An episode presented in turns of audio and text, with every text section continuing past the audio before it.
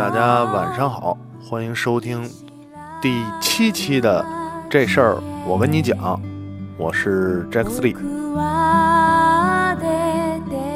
先说个事儿，呃，最近看我这个公众号，大家应该也看到了，发起了一个计划，计划呢叫电影长翔计划，啊，这这借助两个谐音，呃，畅想。这个这个借助谐音，其实是尝啊尝尝尝尝到甜头的尝，这词儿这字儿怎么说呢？品尝的尝，对，然后翔啊飞翔的翔，长翔计划为什么叫这个名呢？呃，也是源于上次影视 FM 的录制，在录制当中，这个跟面包啊老师交流的时候，我就觉得哎。一年上这么多电影，总有一些电影啊，呃，没有机会去看。然后呢，突然特别想看看这些电影到底他妈什么感受。然后呢，就想到说发起一下。其实一开始没想发起，一开始我就想自己去看看。有时间呢，就去电影院看看这些奇怪的电影啊。后来也是在群里聊着聊着。因为面包老师说你去看那个谁的青春不迷茫啊，我就去看了。看完了之后出乎意料，真的是出乎意料。就是谁的青春不迷茫这片儿啊，你在如果你没有看到宣传，然后呢前期就看了这么个就看到这么个电影，你会觉得它真有可能是一个奇烂的片儿啊。但事实上还真不是。所以呢，我就想到了发起这个事儿。那这个事儿呢，就是让听众来决定，哎，你想看什么烂片儿？嗯，真的不是每个人都有时间，或者是啊，应该或者有有这个勇气去进到电影院看那些自己可能认认为可能是烂片儿的电影。你可以发起啊，你可以选择，你打赏我一张电影票钱，告诉我你想看哪部奇葩电影，我就会找时间。安排，然后去看，认真的看，并且认真的写一篇影评啊，来回报这个听众。具体的操作方式呢，在公众号里，那可以关注我的微信公众号“笑匠 Jaxlee” 啊，玩笑的笑，工匠的匠 J A X L E E 啊，有菜单，或者是你查找关键字，输入关键字呢，都能找到。然后呢，就有听众其实不太理解这事儿。说我他妈神经病啊！我为什么要花钱让你去看烂片呢？这事儿对我有什么意义？嗯，怎么说呢？首先，我觉得，呃，真的觉得这件事儿对你没有意义的听众，我觉得可能咱们首先咱们的这个这个点啊，不在不在一个平面上，那没有关系，因为不是每个人都能接受这件事儿，不是每个人都能接受这个想法。那为什么说不是不能接受这个想法呢？因为我个人觉得这是一个非常有意思的事儿。首先，呃，他一定是一个比较喜欢电影的人。我觉得完全没有什么对电影没有什么兴趣。嗯，每次看电影看一些热门电影啊，这些这些人对电影本身也没有兴趣，他肯定无法体会到你看了众多的电影有好有坏啊，有一些。很奇葩的电影，你看完了那那那那那种感受。第二点呢，呃，我觉得，呃，当你有一些电影你很很疑惑，呀，到底是拍了什么东西，拍了什么鬼啊？去看了到底是什么体验？这种时候呢，你又不愿意自己去体验啊，然后呢，你可以，呃，指派我。对吧？我去来体验这个这个这个这个这个鬼。第三呢，我不是体验完了就完了，我会认认真真的从头看到尾。然后呢，我来告诉你，我来分析一下，我用文字的方式也好，用节目里的方式也好，啊，来告诉你这个这个电影到底他妈的是怎么回事儿，到底有多可怕，这个这么一个过程。所以，所以倒倒无所谓了。啊，我觉得能不能进行下去，我可能都会呃抽时间去开始多看一些。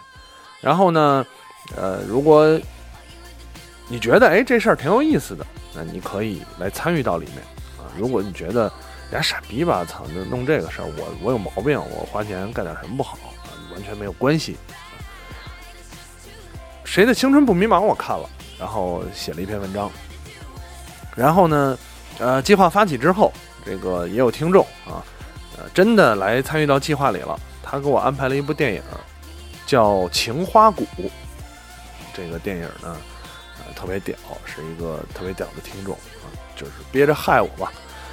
然后我一看，我说《情花谷》行啊，一找，只有啊，昨天我看的，昨天看的就是周二，周二看的时候呢，只有周三、周四。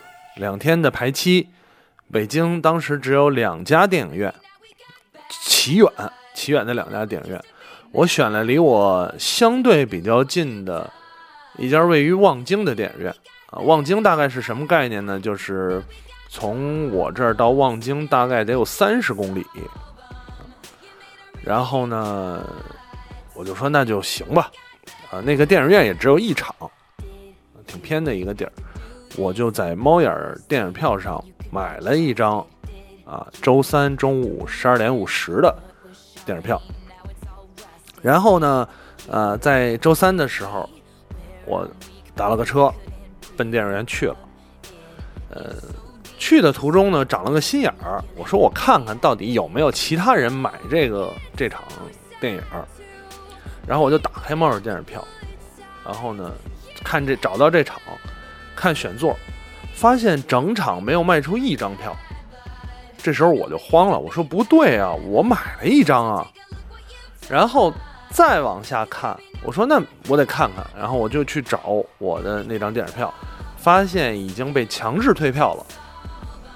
啊，被强制退票之后，然后我说我操，不死心，我钱都收了，打赏都收了，我想再买一张，哎，不卖了，啊，该影院什么系统出现问题。换了其他的，换了微票，换了时光网，啊，能找着这个电影的这个平台都不行，都不能买，啊，所以呢，这部电影就没有看成，但是也算是一种体验啊，而且再往后看呢，这电影就没排期了，我们就分析这个电影应该也是那种可能被强制下档，然后呢，我向这位听友交代了这个。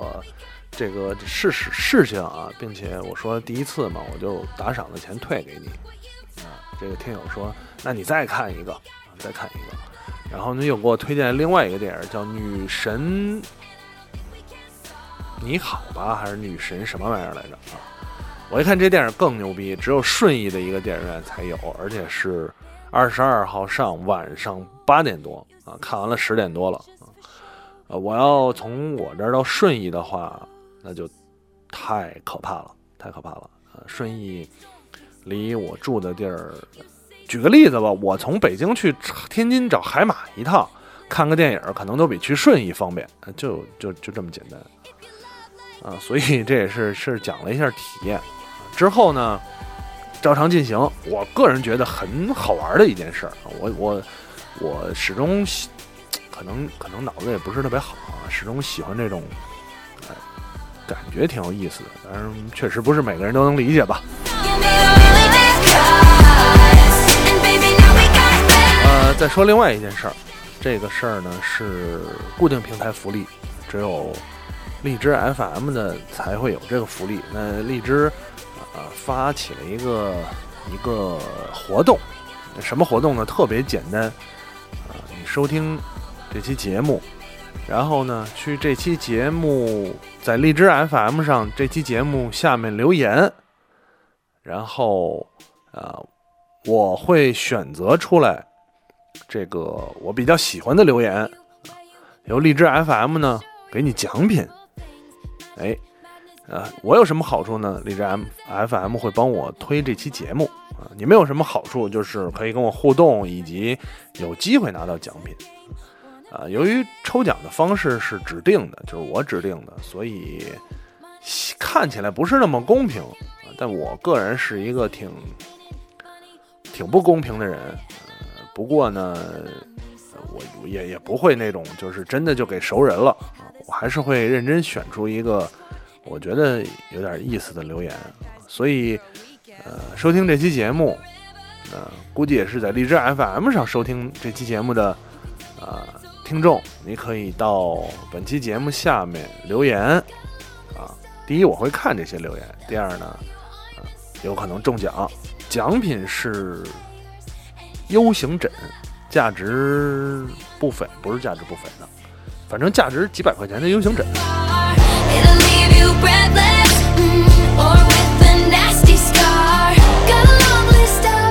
还是来说一下，聊一会儿这个互动啊，邮件和后台的事儿吧。上期节目呢，呃，两个感情问题，对吧？大家还都纷纷，有些人觉得聊他妈这么多，对吧？然后，但是有些人就觉得感同身受，还挺想互动的。嗯，我还是先念邮件，有一个来自一个北漂的听众的邮件，也有一点长，但我看完了之后，我还是决定念完它啊，跟大家分享一下。嗯，说我是一个北漂刚刚一年的二十四岁东北女孩，没有特别高的学历啊，靠自己坚持从文员到销售再到总经理助理，我在一家小型软件公司上班，这是括号里边的。听有的聊播客是在二零一一年的时候听了这么久，从来没有跟主播们互动过。可能因为我是个比较懒的女生，今天是我北漂生活的第一个周年纪念日，不知道为啥突然特别有感慨。可是周围没有什么特别交心跟我有一样体验的朋友，啊，找不到人去沟通诉说，于是想起了主播你，呃，于是啰里吧嗦的写了下面的文字，希望 Jacksley 能回复一些北京的生活感慨吧。北漂一周年，二零一五点四点一八，我踏上真正北漂的旅程，，D 五二一趟对我来说通往未来 X 的道路。曾经我没想过要扎根这里，只想体验一下什么叫北漂，什么叫早晚高峰，什么叫春运，什么叫堵车，什么叫北京 PM 二点五，什么叫大都市。生活在大都市的他们都做了些什么？二零一六点四点一八。我坐在咖啡馆了，刚刚结束了一天的工作。今天的工作量不是很大，所以我才有时间在这儿矫情。这一年，无论从外表到内心，我觉得真的有所改变。虽然不知道是生活改变了我，还是工作改变了我。我剪掉了从小学保留到今年二月的长发，梳起了干练的小短发。原因当然是北京的工作压力。说到压力。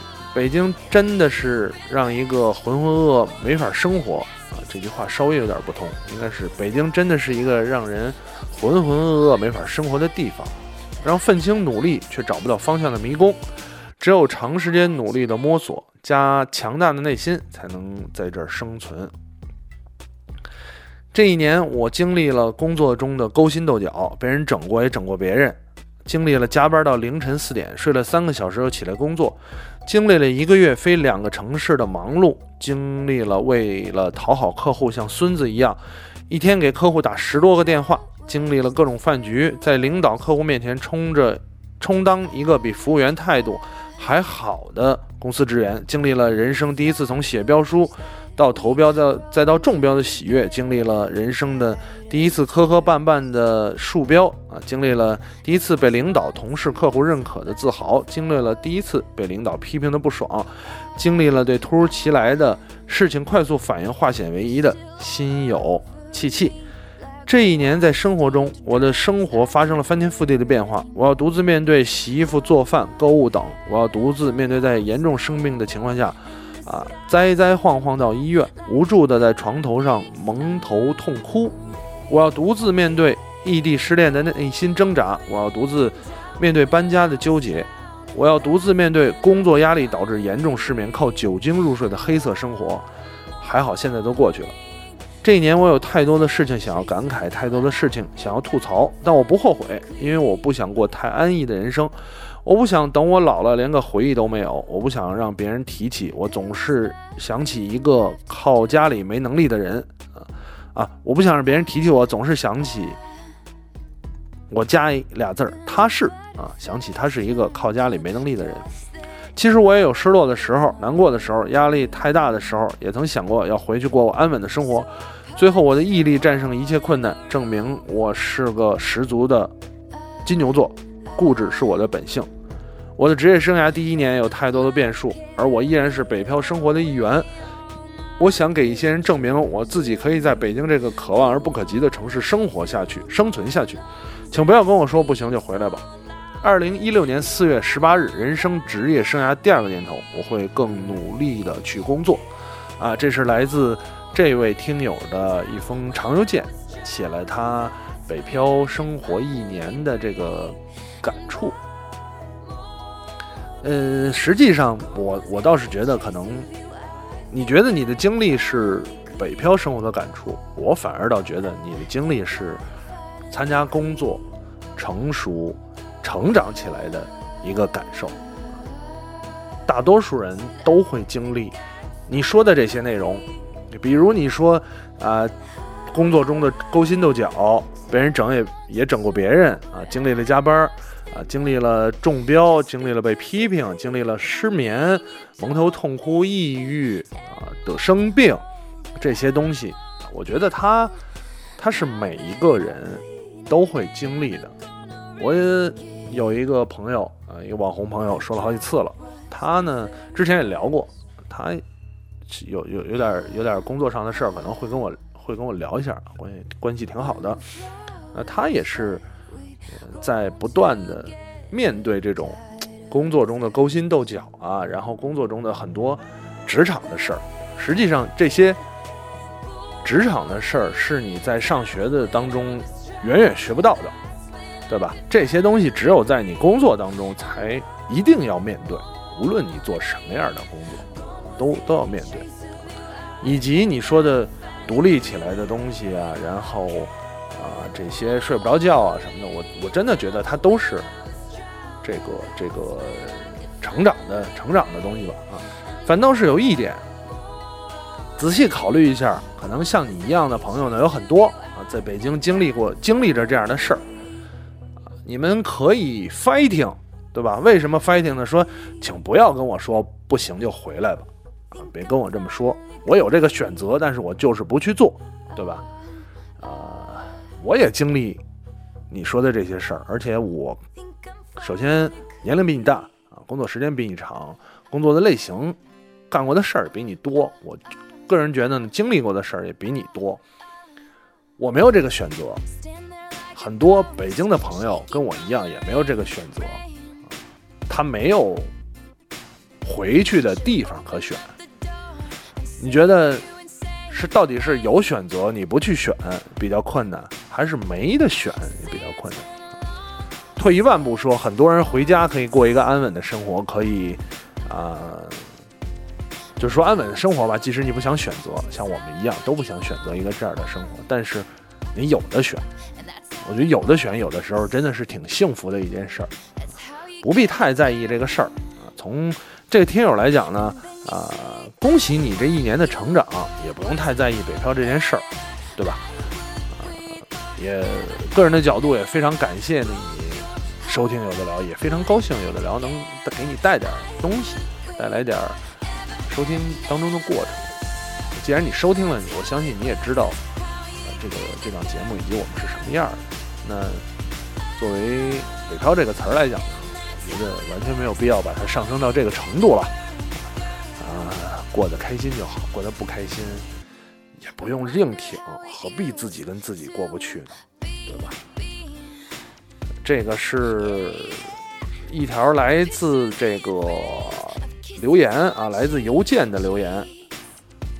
咱们来看看微信平台上啊，还有一些呃留言的东西，我跟大家分享一下吧。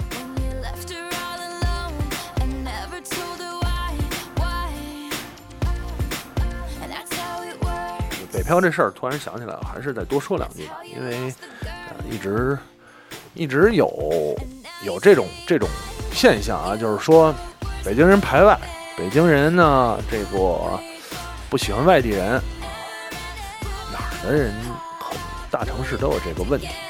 这个事儿，你说北京人是不是不喜欢外地人？我我承认大部分呃不能说大部分吧，有这个有这个现象。啊，你说我是不是不喜欢外地人？我其实并没有说不喜欢外地人来北京，就非北京籍的。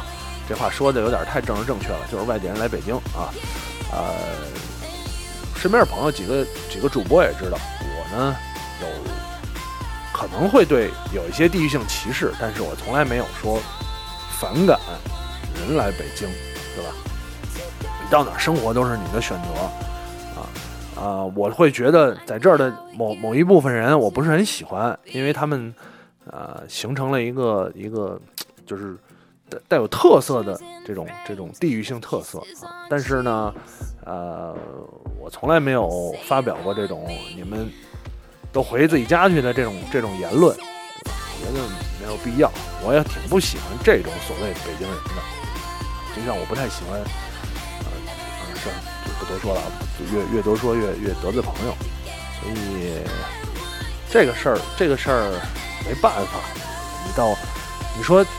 地域歧视，你不愿意这样受到这样的歧视，那公司歧视呢，是吧？职场歧视，各种各样的东西都有，很多东西你还是要去跟他抗争，或者是接受，在这个环境就接受它，不要整天抱怨，抱怨真他妈没什么用，有时候抱怨只能说引起反感，引起引起呢这个这个这个斗争，就像。呃，留些留言，有些留言，对吧？说说这个，比方说节目不好的啊，说这个这事儿，我跟你讲，这傻逼节目什么东西？我希望他就这是最后一期啊，这好像是第一期的时候留言。我觉得这种东西呢，当然也可以啊，留言是一码事儿了，但是你可以直接跟我说嘛，你可以当面跟我对峙嘛，对吧？当面开骂嘛，也可以啊。啊，说微信聊的有点偏了啊。说微信留言，有一个听众啊，说让我想聊聊这个 Kindle Oasis 啊，说一直在用啊 Kindle PW 这个 Paperwhite，然后聊聊这个 Kindle。Kindle 新出了一个产品，贵，而且我觉得没什么太大用。这个东西说来说去呢，都是看书，你拿什么都是看。买一个 Kindle 高端产品，只能说自己的逼格给自己的感觉更好一点。我那 Kindle 半年没充电了。呃，还有听众问我说：“你怎么看 Papi 酱被广电要求下架整改这件事儿？”啊，个人觉得呢，广电有点多管闲事，但是某种角度，这些视频还是要整改一下啊。说了一些，让我啊几位听众了都想让我说说 Papi 酱这个事儿。Papi 酱，我我我依然到现在非常喜欢 Papi 酱啊，这个它的内容虽然有一些视频喜欢程度或者是质量程度因人而异吧，但是我觉得 Papi 酱还是挺挺有意思的。但是你说被下架呢？首先它也没说全网封杀，然后呢，下架这件事儿，Papi 酱在下架之前最后一集视频里。他也说了，人怕出名，猪怕壮。再加上有些人呢，风头太劲，必须得打压碾压一下。我说的不是 Papi 酱，我说的是逻辑思维。这个风头太劲，必须得打压一下，所以让你知道谁他妈才是老大。哎，一个听众来又来问这个情感问题啊，挺爱聊情感问题的。说，呃，我有个情感问题要咨询。我和女朋友是高中同学，高三在一起的，现在两年多了，同城不同校，周末几乎会见面。说实话，我们在一起的时候感觉都还挺好，但平时见不到面的时候，总觉得他带给我太多负能量。尤其我的专业是平时比较忙那种，就更加烦躁了。我和他谈过，但是他并不想改变。我想分手，但是明年他要出国一年，我总觉得我至少有责任陪他度过这一年，不知道怎么做才好。你他妈有个屁责任！负责不是负这种责任，不是说陪他度过这个一年。我觉得有有个有个毛责任啊，想分手了就分手。为什么不分？因为因为责任。这个收听花田那期，为什么到死死都不分手？大概是这样的题目啊啊，这样就是就是最好了，对吧？啊，没有是没有任何人给你这种责任。才才大高三在一起，现在两年多才上大学啊，各自都有这个很大的空间啊，让让双方去飞，让双方去放纵，对吧？就不知道怎么做才好，不喜欢了，觉得在一块儿不开心，在一起的时候感觉都还挺好的，妈的，在一起的见面的时候都天天打架，那早就分了。嗯，下一个说杰克斯利你好，这几天最火的新闻应该是快递员被打事件吧？打人是肯定不对的，但是快递两轮、三轮在路上乱走，导致积怨已久的，应该是一个原因吧？结合深圳禁电动，想听听你对电动车不是四轮能上牌的（括号啊）这是的看法，是禁掉还是规范管理？你觉得规范管理有可能吗？规范管理肯定是有可能啊，什么事儿都能规范管理，都是都是人又不是畜生，为他们什么不能规范管理呢？对吧？包括将来要有人规规范管理这个播客的时候，我这节目都有粗口，都得被禁掉啊。但是你说打人肯定是不对的，打人必然是不对的。然后呢，积怨已久也有这些电动车，有的时候快递员真的挺讨厌的。但是你真的打人呢，被拍下来了就得认，那你是你是这么干的，你被人人赃并获了。那你就得认，这件事没什么可说的。说电动车，我是有时候挺反感啊，某些城市的电动车的这个这个这个情况的整体情况。比如我去过的几个啊，苏州、南京这两个城市，我特别有印象。那他妈在路上的不是电动车，都是杀手，就是人肉炸弹，非要跟你拼个你死我活的。你说？就是法律管，法律不管呢，一边架一把刀站在这马路中间，我看你过了过不过来啊？就你死我活嘛，就就这套嘛，对吧？啊，这两个城市的电动车真的给我留下特别深刻的印印象。所以你要非说我个人的看法，这我说出来呢，小能如果听了肯定不满意。但是我觉得有些国家城市管的挺好的，没鸡巴有电动车这个东西，对吧？就是摩托车。摩托车这个车呢，就是机动车，你跟汽车共同行驶，你丫就是弱势群体，对吧？被车撞了，你基本上就是非死即伤。呃，最后一个，最后一个呢，有个听众说说詹斯利你好，上次周年聚会啊，没有机会去，很想亲眼见见你们。一四年年底开始听你们节目，高三的时候，你们的节目给我沉闷的生活增添了许多乐趣，感谢你们。下周下次周年聚会一定去看看活生生的你们，对吧？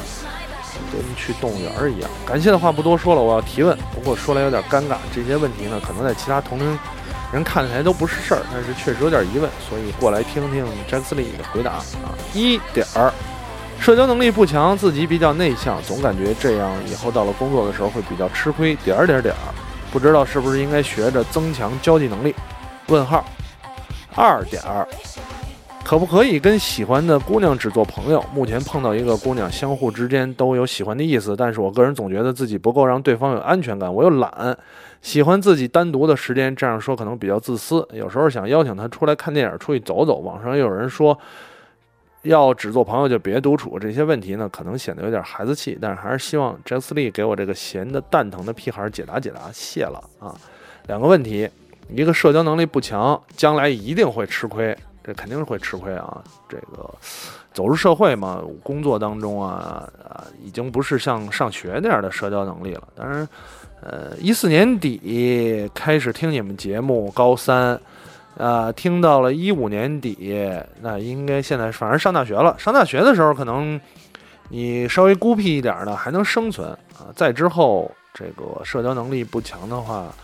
肯定会有会有问题，所以我建议你还是肯定要增增强这个能力啊。第二个问题牛逼了，第二个问题呢，就是说可不可以跟喜欢的姑娘只做朋友？嗯，呃，人类啊，活的时间都不长，不定哪天就出点什么交通意外啊。这个大家生命有限，别浪费各自的时间。